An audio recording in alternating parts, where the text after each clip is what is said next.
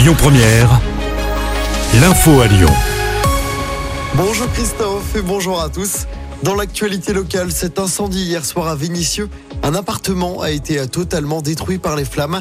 Appartement situé dans un immeuble du boulevard Laurent Guérin. L'intervention des pompiers a permis d'éviter la propagation de l'incendie aux autres appartements. Un blessé léger est à déplorer. Deux autres personnes ont été relogées. Un appel à témoins lancé par la police après la mort d'un piéton sur le périph' Laurent Bonnevet. Il a été affauché par un automobiliste dans la nuit de samedi à hier vers 4h15 du matin près du Vinati en direction de Paris. Le conducteur de la voiture a été placé en garde à vue. La victime n'a pas encore été identifiée. La CRS autoroutière lance un appel à témoins pour comprendre les circonstances de ce drame. À Lyon, un homme blessé de plusieurs coups de couteau à la sortie d'un pub. Ça s'est passé dans la nuit de vendredi à samedi dans le vieux Lyon, d'après le progrès. Une rixe a éclaté devant l'établissement. Un homme a été pris à partie par un groupe et a reçu trois coups de couteau. Il a été pris en charge par les secours. Ses jours ne sont pas en danger. Une enquête est ouverte. Et puis l'assaillant qui a fait un mort et deux blessés samedi soir près de la Tour Eiffel à Paris est toujours en garde à vue ce matin. Ce franco-iranien de 26 ans, fiché S, avait prêté allégeance à l'État islamique dans une vidéo.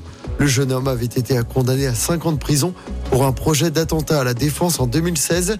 Il avait été libéré en 2020. Il présentait des troubles psychiatriques et avait fait l'objet d'un suivi médical. Ce dernier avait été levé l'année dernière par son médecin. Gérald Darmanin souhaite que les autorités puissent demander une injonction de soins pour une personne radicalisée qui souffre de troubles psychiatriques. On passe au sport en basket. Cinquième victoire d'affilée en championnat pour l'Asvel. Les Villers-Banais ont largement battu Boulogne-le-Valois hier soir à l'Astrobal. Victoire 102 à 76. Et puis en football, l'OL reste dernier de Ligue 1 à l'issue de la 14e journée.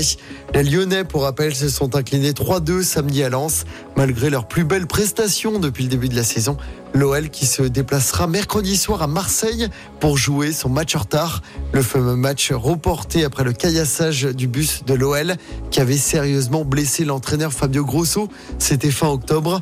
Hier soir, Marseille a battu Rennes 2-0 au Vélodrome.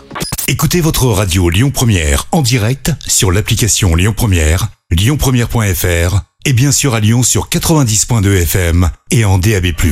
Lyon Première